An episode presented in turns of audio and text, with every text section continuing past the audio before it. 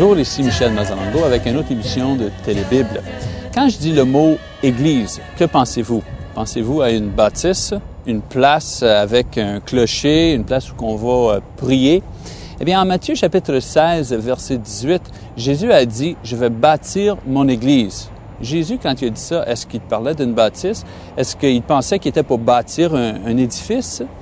Mais aujourd'hui, à notre émission, nous allons étudier la question de l'Église. Et nous allons essayer de savoir c'est quoi l'Église que Jésus voulait bâtir? Donc, on vous invite à prendre vos Bibles et vous joindre à nous pour notre émission de Télébible pour cette semaine. Restez avec nous, on vient dans un instant. Bonjour tout le monde. Bienvenue à une autre étude biblique. On vous demande d'ouvrir vos Bibles, s'il vous plaît, à Matthieu cette semaine. Matthieu et euh, nos amis à la maison, vous aussi, le Nouveau Testament, si vous en avez un, ouvrez-le à Matthieu chapitre 16. En Matthieu chapitre 16, Jésus euh, parle à Pierre et dit, Et moi je te dis que tu es Pierre et que sur cette pierre je bâtirai mon Église.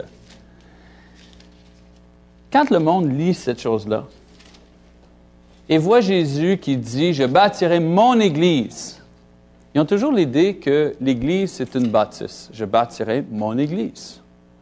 On attend dire, moi je vais à l'église au coin de la 4e avenue, ou moi je vais à l'église sur la rue principale, ou ah, ça c'est notre église, elle est belle, hein, on a fait poser des nouvelles portes devant notre église. Mais quand Jésus, lui, disait, je vais bâtir mon église, il ne parlait pas de bâtisse. Il ne parlait pas de Jeep Rock et lumière et électricité et euh, plomberie.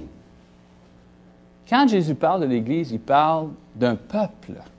L'Église, c'est du monde. C'est vous autres l'Église. C'est moi l'Église. La raison qu'on sait ça, c'est parce que dans le Nouveau Testament, le mot Église vient d'un mot grec, le mot ecclesia. Et le mot grec ecclesia veut dire un peuple séparé. Dans le temps de Jésus, quand le monde euh, euh choisissait un gouvernement pour euh, gouverner soit un, territoire ou un village, il donnait un nom à, à ce groupe-là. On l'appelait l'Église, Ecclesia, ceux qui ont été choisis parmi la masse pour faire une tâche spéciale. Eh bien, de la même façon, aujourd'hui, quand Jésus dit Je bâtirai mon Église, il dit la même chose. Je vais choisir parmi la masse un peuple, un groupe de personnes, et je vais les mettre à part pour une raison spéciale. Donc, quand on parle de l'Église, on ne parle pas d'une bâtisse, on ne parle pas d'une place, on parle du monde. Comment Jésus euh, appelle ou choisit son Église? Vous savez, il y a du monde qui pense que la façon que Jésus choisit son Église euh, est de cette façon. Dieu est en haut et il y a une liste de membres de l'humanité. Puis il dit, OK, attends une seconde. Ah, ah, ah, ah, ah, André, OK, André, toi tu rentres. Ah, ah, ah, Albert, je ne l'aime pas, lui, il s'en va là-bas. Euh, Aline, Aline est correcte, elle rentre. Arthur, j'ai jamais aimé Arthur, lui, il s'en va en bas. Euh, Bob et, euh, et puis on dirait que Dieu choisit un pour rentrer, puis un pour pas sortir. Puis on, rit de ça, mais vous savez, il y a des religions qui sont basées sur l'idée que Dieu choisit d'avance ceux qui vont être partis de son Église et ceux qui vont aller en enfer. Il y a beaucoup de monde qui croit ça. Mais ce n'est pas la façon que Dieu choisit. Dieu choisit de cette façon.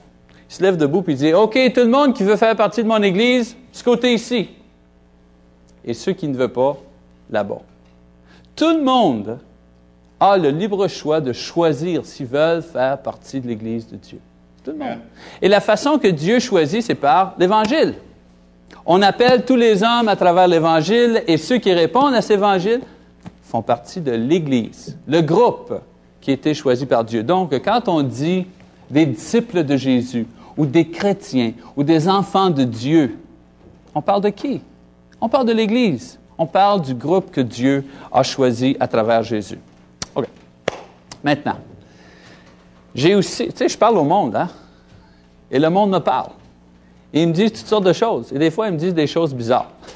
Surtout au sujet de l'Église, quand ils me parlent de l'Église. Une des, euh, idées que les gens ont au sujet de l'Église est euh, que ce n'est pas important quelle Église dont tu fais partie. Je veux dire, tu sais, ils sont tous pareils? Toutes les Églises sont pareilles. Ce c'est pas important. Tu appartiens à une Église ou l'autre Église ou cette Église. C'est pas important. En autant que tu es sincère, c'est le mot-clé. Hein? Je veux dire, tu peux aller dans le bois, te mettre à genoux devant une roche et puis peinturer des petits cercles et euh, prier. Ce... Puis en autant que tu es sincère dans ton affaire, c'est juste ça qui est important. Mais moi, je vais vous dire tout de suite à vous et à nos téléspectateurs, moi, je crois pas ça.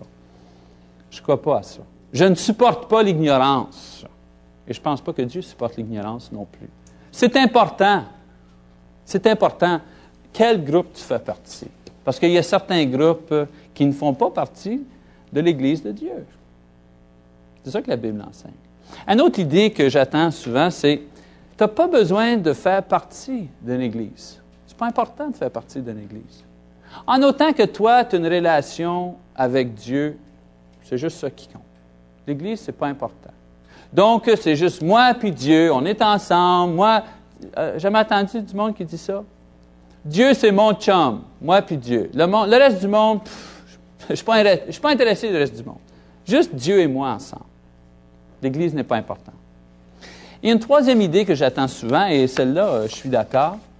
C'est l'idée qui dit il y a seulement une vraie Église. Juste une vraie Église.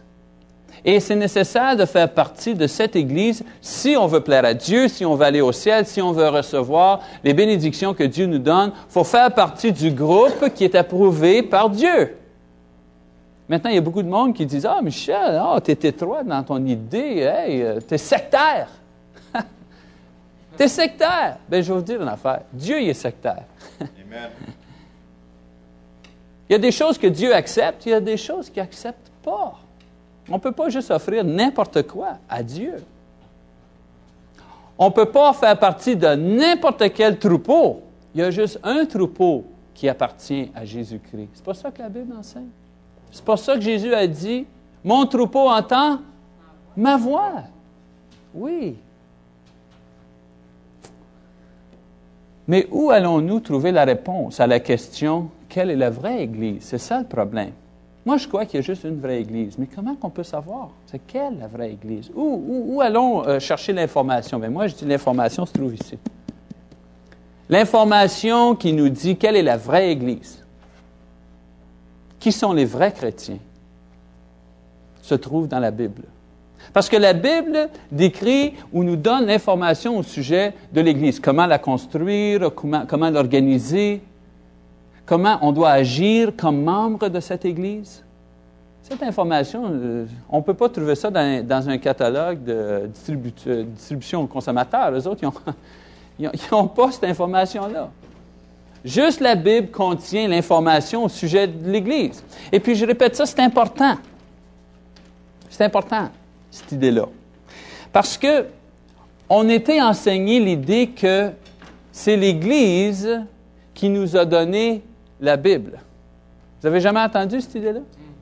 C'est l'Église. Tu sais, il y, a des hommes dans l'Église, dans les Moyen Âge, des hommes sages, et eux ont inventé la Bible et ont donné la Bible à l'homme. Ça, c'est pas vrai. Ça, c'est un mensonge. C'est la Bible qui décrit l'Église. C'est la Bible qui nous donne l'information au sujet de l'Église.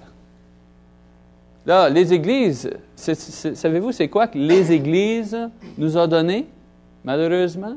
Les églises nous ont donné des traditions, des règles, des choses à suivre, des idées d'hommes, des philosophies, toutes sortes de choses qu'on a reçues euh, de l'Église. Mais l'Église ne nous a pas donné la Bible. La Bible nous a donné l'Église.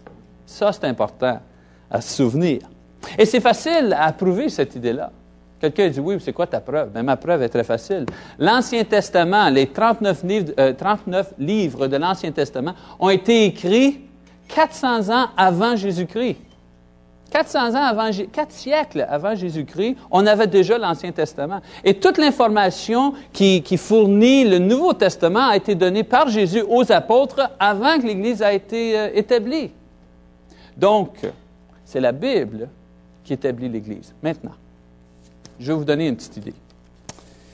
Si on n'avait pas la Bible, on ne pourra pas avoir l'Église. Voici comment ça marche. Voyez-vous cette pièce de monnaie? Eh bien, le gouvernement, lui, a le droit d'imprimer de la monnaie. Il y a à l'hôtel de la monnaie, au, euh, gouvernement, euh, un patron de cette pièce. Et avec le patron de cette pièce, on peut reproduire une fois, dix fois, cinquante fois, cinquante millions de fois, on peut reproduire cette pièce de monnaie. En autant qu'on a euh, les matériaux de base et le patron original, on peut psh, psh, psh, toute la journée. On a déjà été là. Avec ma famille, on a déjà été à Ottawa pour voir comment ils faisaient la monnaie. Et on voit la machine toute la journée. Toujours. Et savez-vous, c'est toujours la même pièce. On peut la reproduire tant de fois qu'on veut. Right. La Bible, la Bible est le patron originel pour l'Église. Et avec la Bible, on peut, on peut reproduire l'Église du Nouveau Testament dans chaque siècle autant de fois qu'on veut. En autant qu'on a l'information de base, on peut reproduire l'Église dont on voit ici dans la Bible. Il y a un grand problème. Dans le monde, il y a beaucoup d'églises. Mais dans le monde aussi, il y a beaucoup de fausses monnaies. Counterfeit. Il y en a beaucoup qui, se fait passer de l'argent qui est, qui pas euh, comme l'original. Eh bien, la raison qu'il y a de la fausse monnaie, c'est qu'il y a quelqu'un qui a un patron qui, euh, ont fait eux autres mêmes et qui sont après à reproduire de la fausse monnaie. Bien, de la même façon, dans le monde, il existe des églises qui ont été produites non avec la Bible, mais avec des idées humaines. De la même façon qu'il y a de la fausse monnaie, il y a des fausses églises. Le monde dit Ah, hey, hey, c'est pas juste que tu ne devrais pas accuser le monde. J'accuse personne. Je parle la vérité. Il n'y a pas des églises fausses dans le monde? Oui. Donc, oui, il y a juste une vraie église. Et la vraie église, c'est la celle qui suit le patron de la Bible. Et les vrais chrétiens sont ceux qui établissent la vraie Église avec la Bible. C'est ça les vrais chrétiens. Ouais. Quand on va venir, on va répondre à la question, une question difficile. Si tout le monde se sert de la même Bible, comment se fait qu'il y a tant de différentes églises? On va essayer de répondre à cette question-là quand on revient. Donc, restez avec nous ici et chez, nous, chez vous, restez avec nous. On revient dans un instant.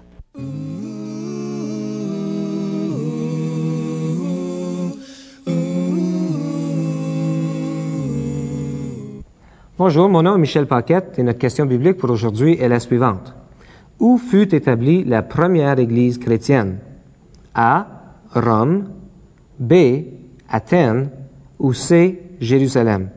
Eh bien, pendant que vous prenez le temps de penser à votre réponse, j'aimerais vous rappeler que si vous avez des questions ou des commentaires concernant notre émission ou vous aimeriez tout simplement connaître l'horaire de nos réunions, bien, vous pouvez nous contacter en écrivant à Télébible aux soins de l'Église du Christ à Verdun, 503 5e Avenue, Verdun, Québec, H4G 2Z2. Donc, en quelle ville fut établie la première Église chrétienne?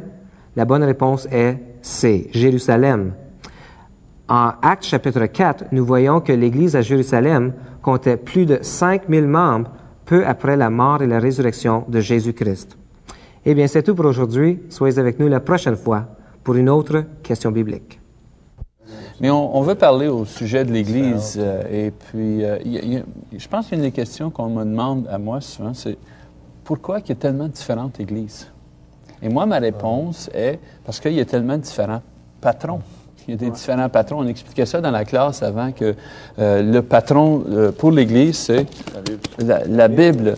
Mais euh, il, y a différentes, il y a différentes églises parce que différentes personnes se servent de différents patrons pour former des, des nouvelles églises.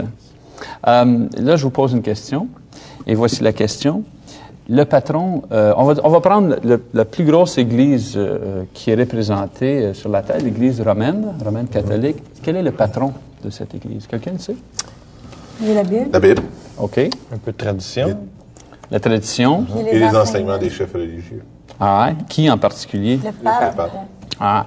L'idée, c'est- l'idée est que quand euh, on forme la doctrine, quand on forme l'enseignement, et je dis ça, je veux dire, qui ici a de- déjà été catholique? Right. Tout le monde, on a tous été élevés dans, dans, ce, dans ce milieu-là, donc on ne parle pas contre ou euh, c'est juste qu'on essaie connaissance de cause. Oui, on connaît l'idée. Euh, l'idée est que quand on forme un enseignement, l'enseignement est formé par, premièrement, la Bible et on ajoute les traditions et on ajoute en même temps les enseignements euh, du pape.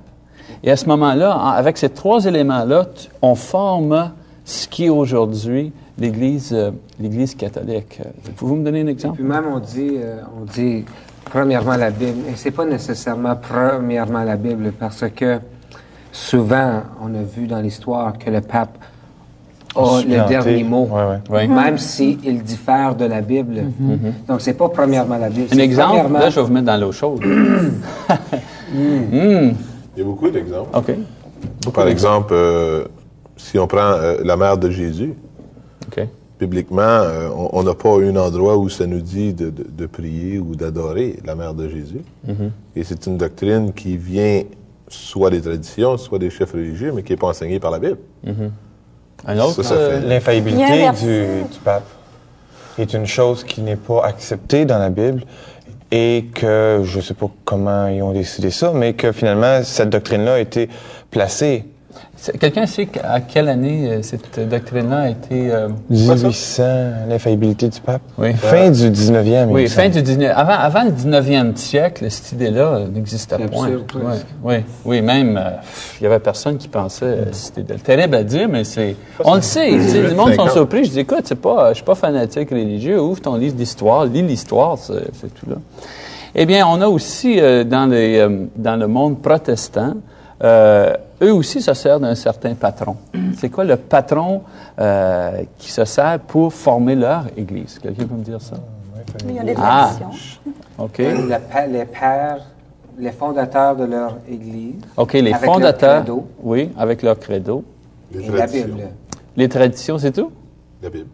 Et la Bible. Je crois que si, je veux dire, c'est plus compliqué que ça, mais je crois que en- dans, dans- dans une vue d'ensemble, euh, le protestantisme, c'est comme on dit, a tout simplement ôté l'élément du pape. Et ont gardé la balance. Et c'est pour ça que les gens disent, comment ça se fait? L'Église protestante puis l'Église catholique, ça se ressemble tellement. Bien oui, parce que leur patron est presque pareil. Les traditions, les enseignements de leur fondateur et la Bible, ça c'est le prote- protestantisme. Et l'Église catholique, eux, c'est le pape, les traditions et, euh, La Bible. et la Ils ont changé juste euh, Un élément, le pape pour quelqu'un d'autre. une chose, oui. Mais aussi, je pense, dans le temps de, Luther et Calvin, essayer de prescrire un retour aux Écritures quand même. Oui. Parce que les Écritures avaient été enlevées des mains, euh, si on veut, des, des fidèles, Mhm. pour être plutôt gardées dans les mains des autorités. Et euh, les gens, si on veut, qui ont instauré le protestantisme, ont essayé de- de- d'ins- d'insister pour que la Bible, parce que c'est la parole de Dieu, parce que tout le monde devrait la connaître, revienne dans les mains de ces gens-là. Oui, oui. Mais ils n'ont pas réussi, je crois. C'est ça le problème. Ils ont essayé de euh, réformer ce qui existait déjà. Une Église qui existait. Qui existait. déjà. On va l'arranger, tu sais. On va juste ôter un élément. Redresser, euh, redresser ce qui leur semblait croche. Oui. Et de là, on a euh, la même idée avec les églises évangéliques, pentecôtistes, baptistes, tous ces, ces- ces groupes-là viennent tous du protestantisme euh, et ont gardé la même idée, le- les, les enseignements de- de- des fondateurs. Et, et c'est un emphase. Vous savez, les baptistes viennent d'un groupe, les évangéliques viennent d'un groupe où qui, ils mettaient l'emphase sur l'évangélisation, mais la, la racine est pareille. On vient toujours à Calvin, Luther, euh, ces, ces enseignants-là. Mais là, on arrive aux- aux églises modernes. C'est quoi une église moderne? Là, je vous ai, hein? Ah, les témoins, les témoins de Oui, ça, c'est une ont- église moderne. Une autre église moderne? Toute église qui veut réformer déjà ce qui a été déjà établi. Euh, par- non, je suis pas d'accord. L'Église du. Christ des derniers jours.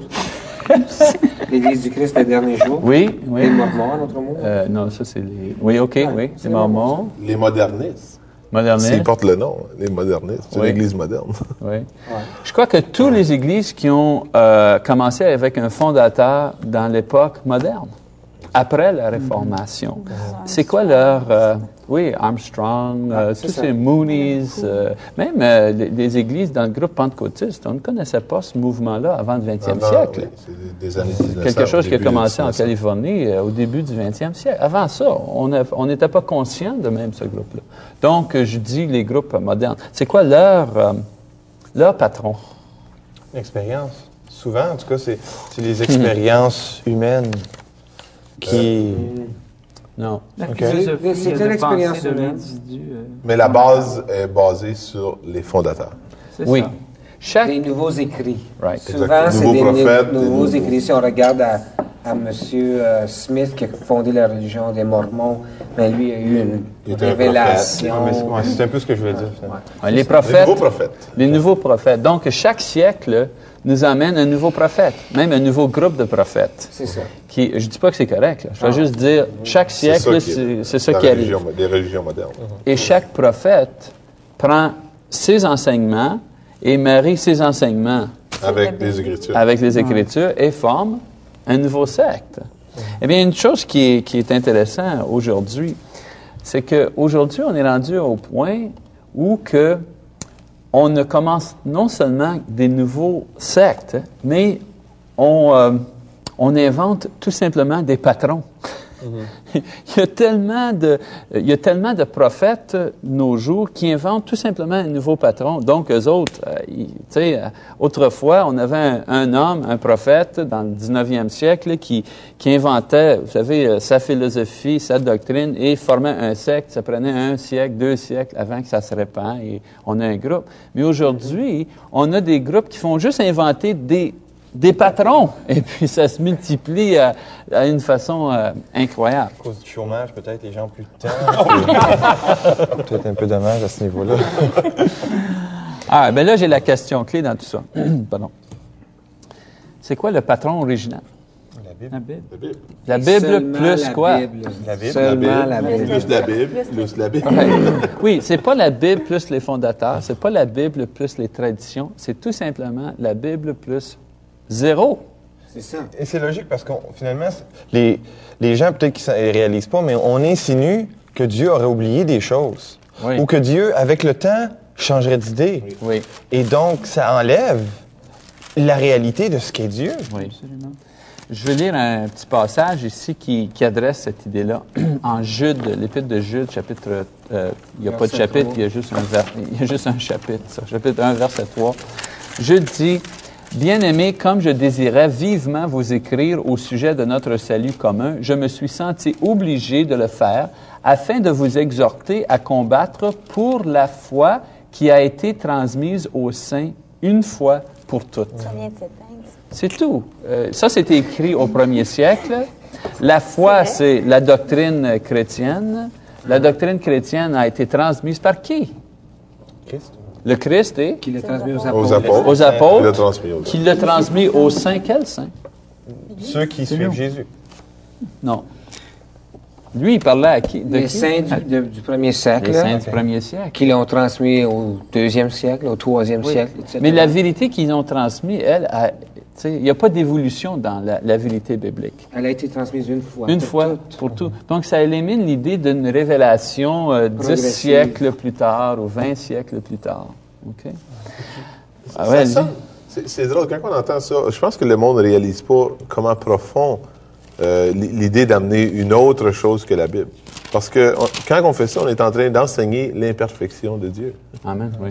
Oui, Dieu n'a pas tout fait ce qu'il avait à faire. Aussi Ouais. l'idée que, OK, la Bible, c'est c'est ce qui a été écrit, puis il n'y a rien d'autre, mais des nouvelles idées aussi qui peut, sont peut-être pas écrites dans la Bible, Oui. des compléments. Euh, c'est- c'est ce qui a été fait, c'est c'est complet, et puis c'est une fois pour toutes. Oui. Euh, Il n'y a rien de nouveau aussi. Oui. Et c'est dangereux d'ajouter quelque Galates chapitre 1, là, le temps qui nous reste, j'aimerais lire ce passage-là. C'est très... c'est parce que c'est très clair que la Bible enseigne. On ne doit pas ajouter, on ne doit pas retrancher, on ne doit pas torder. Notre responsabilité, c'est juste de, de garder la chose intacte. Quelqu'un veut lire euh, verset 6, s'il vous plaît? Je ne m'étonne, Je m'étonne que vous vous détourniez si promptement de celui qui vous a appelé par la grâce de Christ pour passer à un autre évangile. Non pas qu'il y ait un autre évangile, mais il y a des gens qui vous troublent et qui veulent renverser l'évangile de Christ. Mais quand même, quand nous-mêmes, quand un ange du ciel annoncerait un autre évangile que celui que nous avons prêché, qu'il soit anathème. Oui. Donc, on n'a pas de C'est pas grave qui enseigne? C'est pas ça qui est important. Même qui enseigne? Même un ange, même un apôtre, s'il enseigne pas ce qui est écrit ici déjà, qu'il soit anathème, qu'il soit maudit. C'est clair, c'est fort. fort. Très fort. So, L'idée, c'est pas, c'est pas important qui enseigne. L'idée, c'est, c'est, c'est quoi Ouais, qui enseigne? Souvent, j'entends un C'est-tu argument. là-dedans? Non, ben. Oui, c'est ça, exactement. Souvent, j'entends l'argument, mais voyons donc, on est en 1988. Les boys, changer, tu sais, ça évolue. Mais pourquoi changer quelque chose qui est bon? Quelque chose qui est parfait, quelque chose qui nous donne la vie. Si on regarde aujourd'hui tout ce qu'on a essayé de changer, euh, c'est peut-être un peu le principe de l'évolution, tu sais, ou l'accident, comme Roger disait à un moment donné avec l'encrier. Non, non seulement ça, mais je pense que la personne que- qui, dit, que- qui dit ça prouve qu'il n'y a rien qui a changé dans les deux dernières 2000 ans. Eh bien, c'est tout pour euh. Tout maintenant. On vous invite à rester avec nous. On 2000 revient dans un instant après cette petite pause. Il n'y a rien à changer. L'homme change. Le point est, faut se souvenir d'un principe, un principe de base qui dit parlons où la Bible parle et ne parlons pas où la Bible ne parle pas. Les Oui. gens sont trop, faci- trop faciles à oublier ça. Oui. Puis l'idée, c'est qu'on n'est pas les seuls chrétiens. C'est ça, une autre chose. Les gens disent, oh, tu penses que tu es, le seul chrétien? Non, on n'est pas les seuls chrétiens. On veut seulement être chrétien. Les- Et pas plus. Ah, you like that, hein? Il aime celui-là ici. Eh bien, on continue. Trouve-moi dans un autre passage où que Jésus nous enseigne ça, qu'on doit seulement qu'enseigner la Bible. Vite, vite, vite, il ne reste pas grand temps. Eh bien, euh, on vous remercie, on remercie nos téléspectateurs d'être avec nous cette semaine. On vous, invite d'être là- la semaine prochaine. On vous voit. Au revoir.